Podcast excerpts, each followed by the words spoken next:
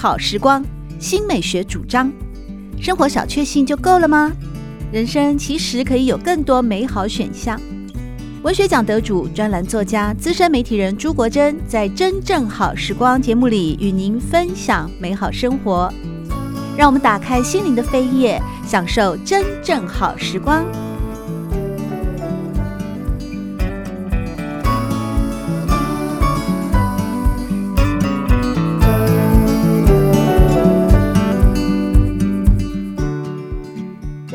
真正好时光的节目里面，我们访问的是台大中文系教授欧丽娟，带着大家一块儿进入古典诗词的美好境界。我们就要进入到了一个，也是我非常喜欢的。陶渊明，其实我以前念书的时候没那么喜欢陶渊明，我当然也修过一学期的陶渊明诗哦。但我说我老师一定会跟我说一学期不够的。啊，没错。然后那个时候就对陶渊明有了大概第一步的认识。其实我以前在念中学的时候，对陶渊明的田园诗并没有那么多的向往，反而是后来呢认识到了这个人，这个人尤其是元好问哦，呃，也曾经评论过他，说他是豪华落尽见真纯。我觉得这句也是形容的非常非常好。一个人怎么能够做到在这么纷扰的一个市局当中，你能够让酒肉穿肠过之后，保留你最真纯的那个质地呢？是啊，而且他是把很多外在的东西，我们觉得不可或缺的那些东西，一层一层的都剥掉了。嗯，所以豪华落尽。很多人以为陶渊明就是恬淡啊、隐逸啊啊。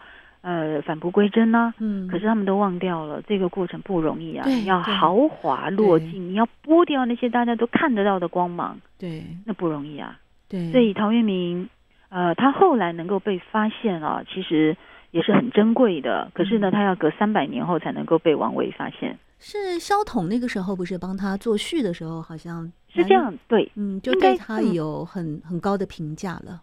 呃，应该这么说吧，就是萧统对个人很喜欢他。嗯，我们说他有真知灼见，那、嗯、也为他诶诗集写了序。同时呢，我们也不要忘记哦，在他所编的这个文选啊，算是中国的第一部诗文总集啊，《昭明文选》。哎，里面也有收陶渊明的诗，虽然数量远远比不上另外一位山水诗人谢灵运，哦、谢灵运大概有二十多首吧。那陶渊明只有几首啊，所以我们的文学史很多人就在批评说萧统没有眼光啊，啊，陶渊明这么伟大，你才写那么几首，可是这其实完全是颠倒的错误的评论。事实上，在陶渊明当时的那个时代里，有人把它放到那么重要的、有代表性的诗歌总集里，那已经是很大的眼光了。因为陶渊明在当时根本算是默默无闻，他完完全全脱离官场，也脱离文坛。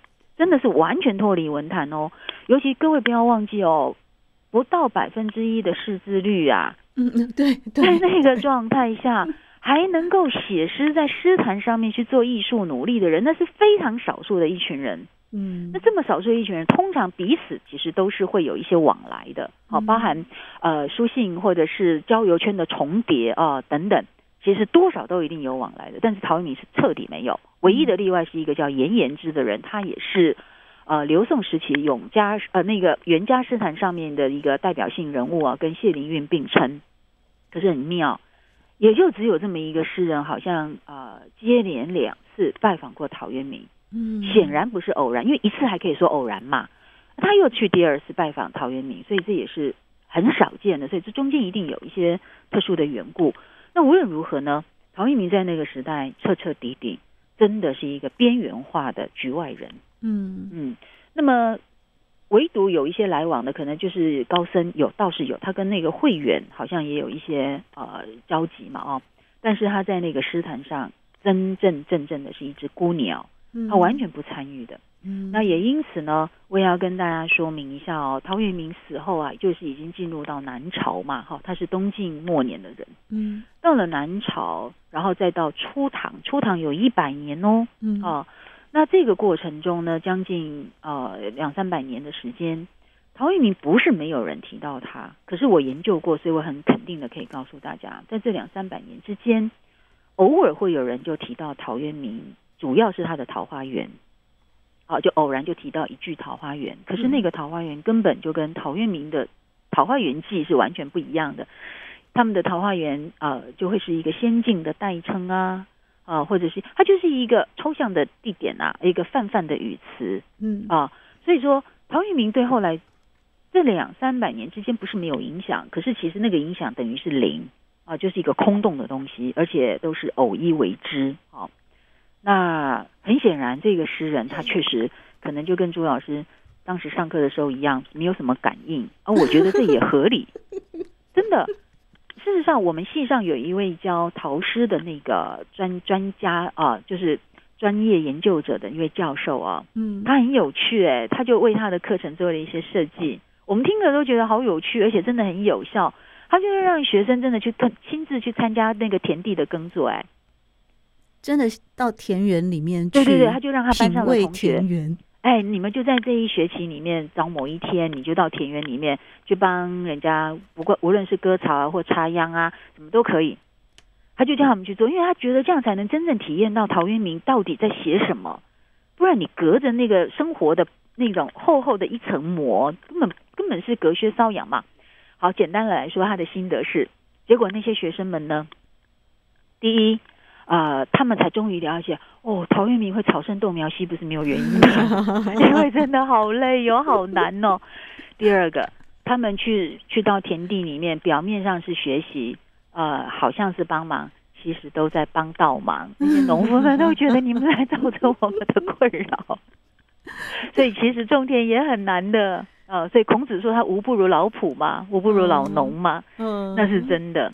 所以在这样的情况下，陶渊明他走的是一个非常孤独啊，而且可以说是，呃，不是完全没有，但是他把它写在诗歌里面，确实是绝无仅有的一个开宗祖师，所以他被称为隐逸诗人之宗嘛，哦，对，那但是呢，即便是宗，后面如果没有追随者啊，没有这个后继者，这个宗也不过就是挂在那里的一个。一个一个空洞的排位嘛，嗯，所以陶渊明他他确确实实，无论是在他当代他的生活，他的交友互动，乃至于他死后的那两三百年，其实一直都是非常寂寞的。嗯，那萧统确实就是他唯一的知己，还有一个颜延之啊，这都非常少见。所以我会说啊，在那样的情况下，萧统他编他的《昭明文学》里，居然还把这样的陶渊明收了几首进去，那已经是了不得的肯定了。就我们文学史说萧统没有眼光，我觉得这刚好颠倒。嗯，哎，就事实来讲刚好颠倒。所以我有时候常常在想，我们的文学史恐怕是需要重写的，因为我们现代人有很多的成见，总觉得我们喜欢的人，你就应该一直一直收他很多的诗嘛。可是他不回到那个历史现场去了解当时的状况。他那个时候的魏晋还有很多的那个呃九品中正制啊，所以包括像钟嵘在诗评里面把呃陶渊明啊列为中品，也也不是说不喜欢他的诗，而是好像里面有几个条件。对、呃，像那个陶渊明的时候就没有达到，比方说他的老师是谁呀？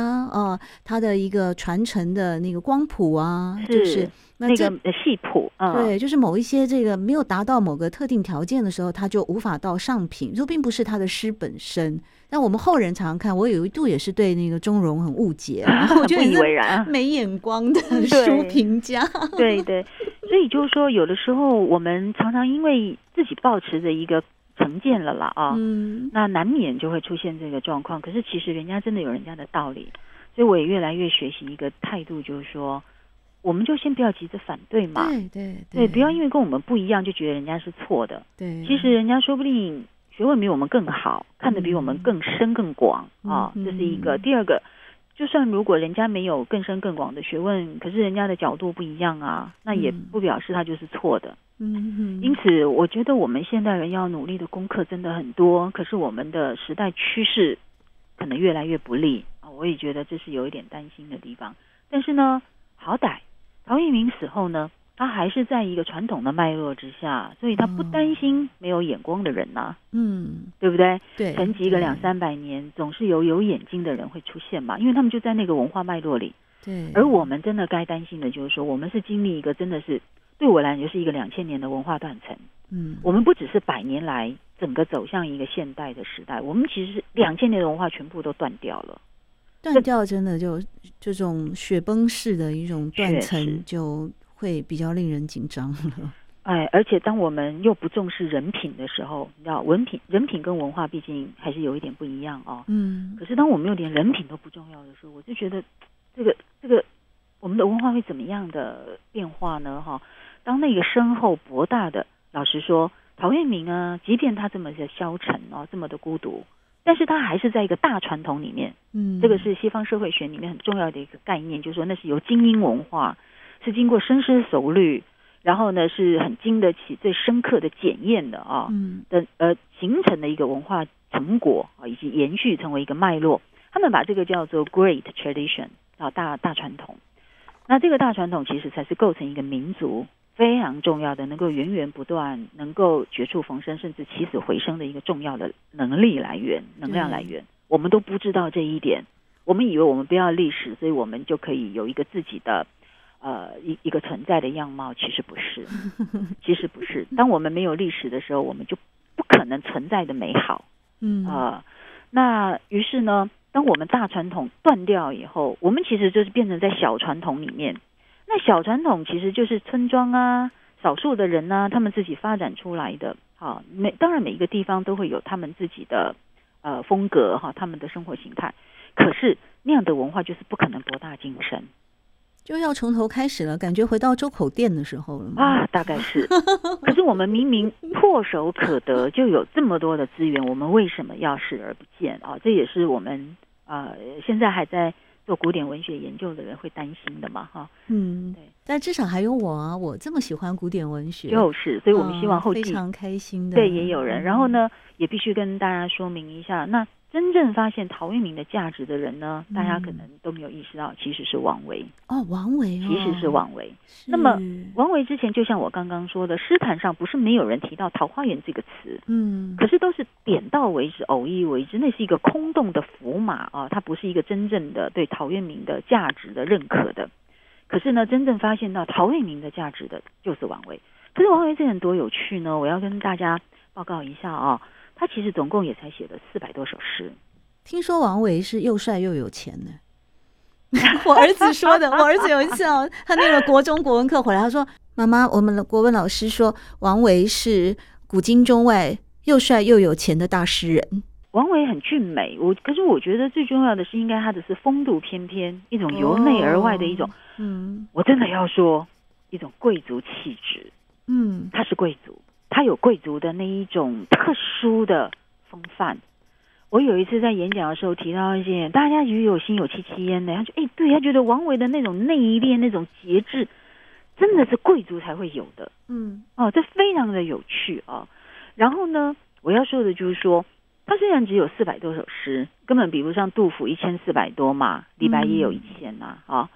啊、呃，再加上呢，他的很特殊的一种人格气质哦，他其实诗歌读起来是，呃，淡泊宁静的那一种，波澜不兴，跟我们现在喜欢大喜大悲的这种品味口味是不一样的。嗯，所以事实上，我真的要跟大家说，我有一次非常的吃惊，呃，连我们这个文化界哈、学术界都非常推崇的一位诗词大家啊。那大家都常常听他对于诗词的那个阐述演讲嘛啊，也获得很大的帮助。但是呢，我偶然看到他的书，他却说他最不喜欢的就是王维。他从小到大最不喜欢的诗人就是王维，他因为觉得他无情啊。然后我非常的吃惊，怎么会呢？一个十七岁的少年就可以写出每逢佳节倍思亲的人，怎么会无情呢？所以这也让我意识到，我们这个时代人已经是重口味了，要麻辣火锅嘛，对不对？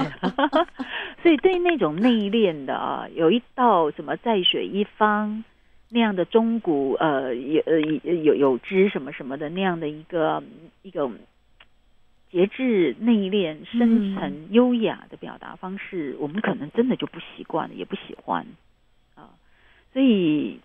这真的是值得我们这个时代醒思的一个问题哦。可是就是这个王维，他发现了桃花源，真正的桃花源。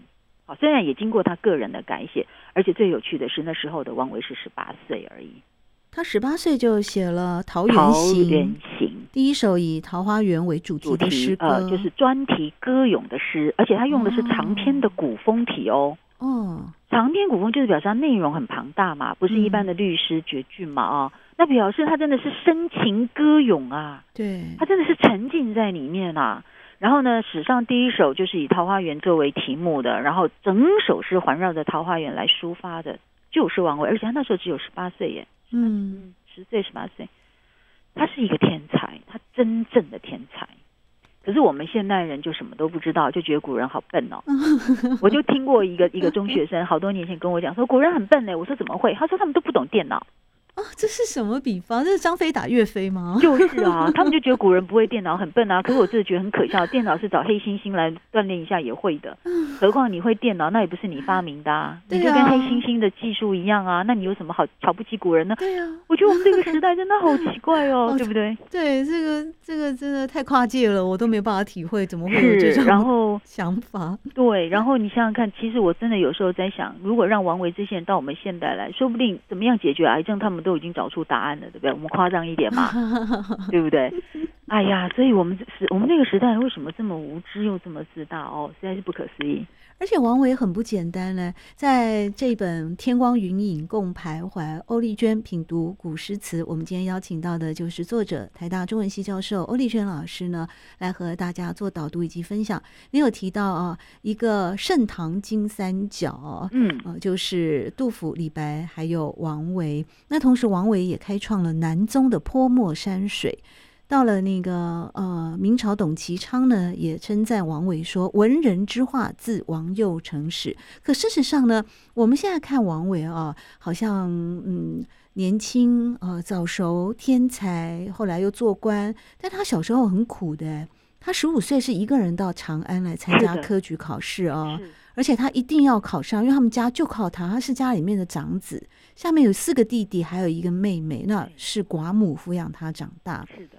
这么年轻的孩子进京，然后他要面对人情世故，他竞争激烈，对他怎么样在这个宦场还能够全身而退，我也是觉得他真了不起。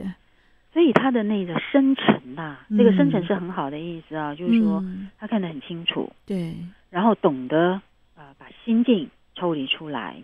其实我觉得他也做到了陶渊明所说的啊、呃、心远。地自偏哦，他其实是真正真正做到了，而且他比陶渊明更呃更高的层次哦。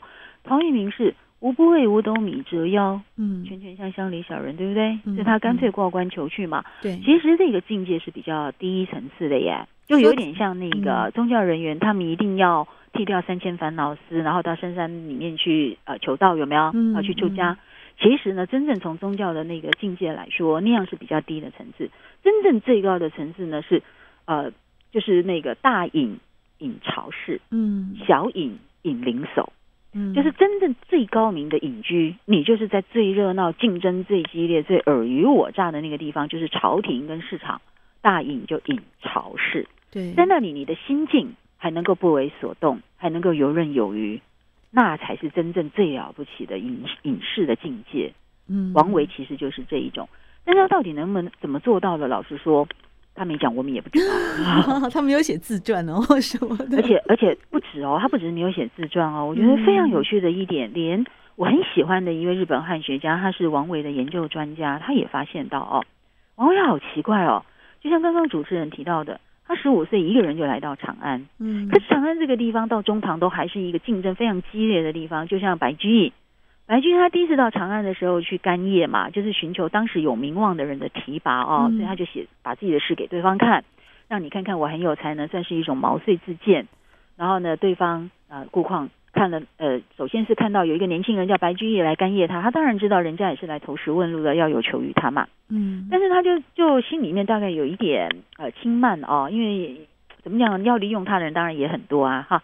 那他就呃忍不住做了一个调侃，哈，算是给人家一个下马威。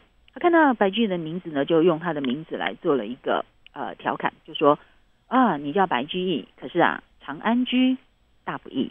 嗯。你来到长安，那就不容易喽。哎，这里物价指数又高，对不对？哈，竞争又那么激烈，你真的能够出人头地吗？哈、嗯，但是没想到呢，看了白居易写的诗以后，他就说啊，那你能够写出这么好的诗，你才能这么高，那长安居也很容易了。嗯，那那首诗就是大家很熟悉的《赋得古草原送别》嘛，就是离离原上草，嗯，一岁一枯荣，什么野火烧不尽，春风吹又生，就是这首诗。嗯，那回过头来到在盛唐的时候，那更不用讲了，因为中唐其实当时安史之乱已经摧毁很多的东西，人口只剩下三分之一不到啊。嗯，啊，所以呢，比较起来，盛唐当然竞争更加激烈，因为那时候非常的蓬勃旺盛的时代嘛。对。对，可是很奇怪哦，王维十五岁一个人来到长安，而且他几乎是没有任何靠山的，嗯，啊，没有人脉的啊。然后到二十一岁考上进士，这中间。有六年的时间，很奇怪，他的诗歌里一个字都没有提到他尝过怎样的人情冷暖、世态炎凉，一个字都没有提到。没有叫苦啊，也没有靠背哈 就是说很奇怪。我觉得，即便不是那样的穷苦的孩子，嗯，你到这样的地方来受一受到委屈，这好像也是人之常情嘛，对不对？嗯、何况是那样的情况，但是他一个字都没有抱怨过，哎。他就是那一种眼泪心酸往肚子里吞的那一种，真不容易耶。对，你知道，连杜甫都不是这样，杜甫牢骚可多呢，对不对？茅屋被人家抢走了，然后李白也是啊，没有例外啊。苏东坡也是啊，陶渊明也是啊，他不是争风告告示大伟私心吗？其实都有在批评，可是王维很奇怪，完全没有一丝一毫的控诉，嗯，没有一丝一毫对自己个人。喜怒哀乐的那一种呃，那种呃宣扬哦，跟我们一般人真的不一样。所以我在想，会不会就是他真的已经到了一种很高的境界哦，完全超然了，然后以至于我们还活在大喜大悲，只喜欢李商隐那种春蚕到死丝方尽的人，我们就不能领略他的那种层次。哦，也难怪我有一次听过那个哈佛大学教授，也是美国汉学家宇文所安呢，他来台湾演讲的那一次也是。特别针对王维的《辋川诗集》吗？是《辋川集》。《輞川集》哦，做了非常非常深。我想，一个美国的呃汉学家哦，又特别就挑王维啊。那次也是我对王维有了更进一步的嗯、呃，更进一步的认识。嗯，今天我们在真正好时光的节目里面邀请到的是台大中文系教授欧丽娟老师，和大家分享的是“天光云影共徘徊”，欧丽娟品读古诗词的下卷。在这边呢，我们讨论到的是王维。王老师形容王维有一颗深水静流的心啊，而且呢，前面的呃聊天当中有提到说，曾经有所谓的诗评家啊批评王维的诗没有感情，但是事实上，王维呢，他也是很年轻的时候就写了相思。他是第一个把红豆跟相思 写在一起的，呃，这样的一个诗人。而且《相思》这首诗，“红豆生南国，春来发几枝。愿君多采撷，此物最相思。”他其实也投射了很浓厚的感情啊，怎么会无情呢？只是他的情就是一种极简主义了嘛，就已经完全升华到一种非常非常节制。像之前欧老师说，就是到极简主义的巅峰。那这么讲起来，王维简直就是诗词的现代主义先驱了。我觉得他比较有一点像高僧，就是说啊是加以升华，嗯啊，然后他的极简是因为不断的内敛啊，不断的转化，所以到一个更深的地步。是，所以我有时候会觉得他是深不可测的，而且呢是高不可攀。王维哦，嗯，那这个说来就话长了。其实连大家都很熟悉的一首绝句，那是他十七岁的时候写的耶，就是呃，就是每逢佳节倍思亲的那一首。对，其实大家只都比较熟悉前半首啊，就是独在异乡为异客嘛。对，每逢佳节倍思亲，就这大概就是他在考上进士前那几年唯一有流露出思乡之情的，大概就是这样。而且你看，而且你看他完全没有自怨自艾，对不对？嗯，他也没有去说哎呀世态炎凉什么的，完全没有。对，对，对，他就淡淡的告诉你说啊，遇到佳节的时候就会想念我的亲人呢。可是最有趣的其实是后半首，我们一般人都不知道，嗯、真正显示出王维很特殊。很早熟、很高超的这种性格的，其实是在后半首。前半首会打动我们，就是因为他跟我们一样的直接啊。虽然他其实是嗯有一种很悠远的感受，但是他毕竟还是直接来说明他的心境感受嘛。哦，嗯，那又讲得非常的好，我们因此被打动。但是事实上，我我有一篇就用了 三万字的论文在讨论这个现象，他真的非常的特别。事实上，真正属于王维的个性是后半首。遥知兄弟登高处，遍插茱萸少一人。是的，这才是王维的个性的显露。而他十七岁就是这样。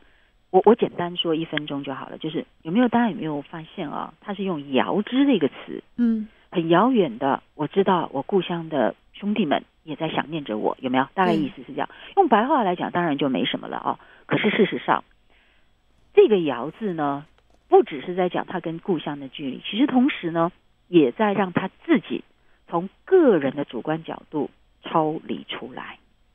哦。然后呢，就不要陷入到个人的主观的这一种喜怒哀乐里面，嗯，然后转移到对方啊，然后呢，就换我心为你心，使之相一生。他的深是这样子来的，嗯，对，所以王维非常非常的特别，他不像李商隐啊、李白啊。林黛玉这一类的主观直接的诗人，就是他们很浓烈啊、呃，也很极端，所以我们一般人会被打动的都是在这里嘛，所以要蜡炬成灰泪始干，对不对？对，所以林黛玉就迷人嘛，因为她就是在我们一般人的这个层次。嗯，可是王维其实不是，他完全不在这个层次上，所以我想他会被误会为无情，恐怕就是这个原因。其实他已经超越了，可是超越的情以后不是无情哦，而是更深的情。对，对。非常同意，更深的情了。是，所以我觉得我们现代人很可惜，嗯、我们不知道还有这样子的一种类型。嗯啊、哦，所以我如果我们有认识到的话，也就很乐意来跟大家分享。就是因为那真的是太珍贵了，我。觉得比起一百朵玫瑰花，这种只有一片花瓣的可能更感人。没有错，没有错。嗯、我们刚刚谈到，就是欧老师说王维是二十一岁考上进士啊。嗯。接着到了宋朝，有一个二十岁考上进士的苏轼，啊、那了不起 是吗？苏轼豪放的智慧，以及他后来在诗词啊，特别是词当中开创的一种开阔通脱的。人格特质啊，嗯，完全翻转了过去宋词的那种闺秀风格啊，嗯，变成豪迈的风格。那欧老师是说，呃，无论从苏东坡的诗或词，都会体现到苏轼这个人人格中的大力量。哎，是。不过我还是要特别再澄清一下啊，嗯，虽然我们对于苏东坡的词有这么高的评价啊，也确实实至名归，可是呢，我们真的要知道一点。其实苏东坡写的词数量很少，薄薄的一本《东坡乐府》。事实上，他所有的经历，他所有的才华，他真正看重的还是诗。所以苏轼诗集是八本哦，两千七百多首诗。是啊，嗯、那所以我有时候常常就开玩笑说，如果你讲到苏轼，就只在讲他对于词的贡献，我想他会地下不瞑目。因为他是这么用功的诗人，对，而且词对他们来讲根本是诗语，你知道？对，诗语，哦、哎。所以我在猜，苏东坡之所以会在词里面有这样的贡献，说不定就是因为他根本不在乎词，我管你你们的那个行规是什么？哦、对对对，啊，我就打破你们的那些声律规范嘛，我就是照我的性格去去写。老师说，他很多的词是不符合格律的。嗯，哎，其实那个叫破格，不知道大家能不能听懂这个话啊？所以。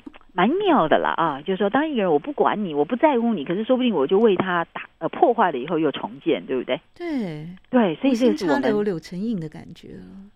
是的，所以我想，哎呀，反正历史就很吊诡嘛。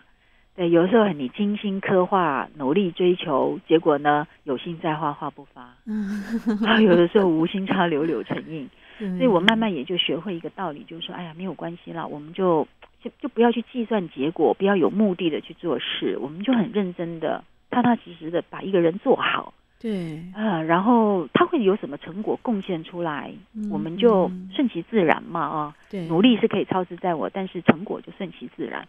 我觉得苏东坡他们这陶渊明、王维他们这种人，他们都不会是先计算好我怎么样可以有名，我怎么样可以得奖啊，嗯，什么什么的人，对会那样想的人，一下一开始就小格局，他就不会伟大了啦。对对，所以我想，我们台湾很小，可是我觉得我们的心胸应该要非常宏大才对。对，然后要哎要上下古今五千年嘛啊，然后就胸怀整个世界嘛。对啊，对，特别是在书里面呢，欧老师透过了豪放的智慧这边啊，讨论苏东坡的时候呢，有告诉我们人生要看的几清明啊，因为像苏东坡，像他这类的大灵魂啊。哪会自怨自艾、怨天尤人呢？而事实上呢，我们一旦呢透过学习或透过创作、透过文化，当我们腾出心灵的空间，擦亮被遮蔽的眼睛时，对人生啊就可以看得出几分透彻清明。这是欧丽娟老师呢在《天光云影共徘徊》里面啊，呃，我也是觉得收获很多的一句话，也是一个人生的智慧哲言。在今天真正好时光，我们很高兴能够邀请到台大中文系教授欧丽娟老师来为我们导读以及赏析《天光云影共徘徊》，欧丽娟品读古诗词词。谢谢欧老师啊，也谢谢主持人，谢谢各位听众朋友，非常高兴有这个机会来跟大家分享，希望后会有期。好，谢谢欧老师，谢谢。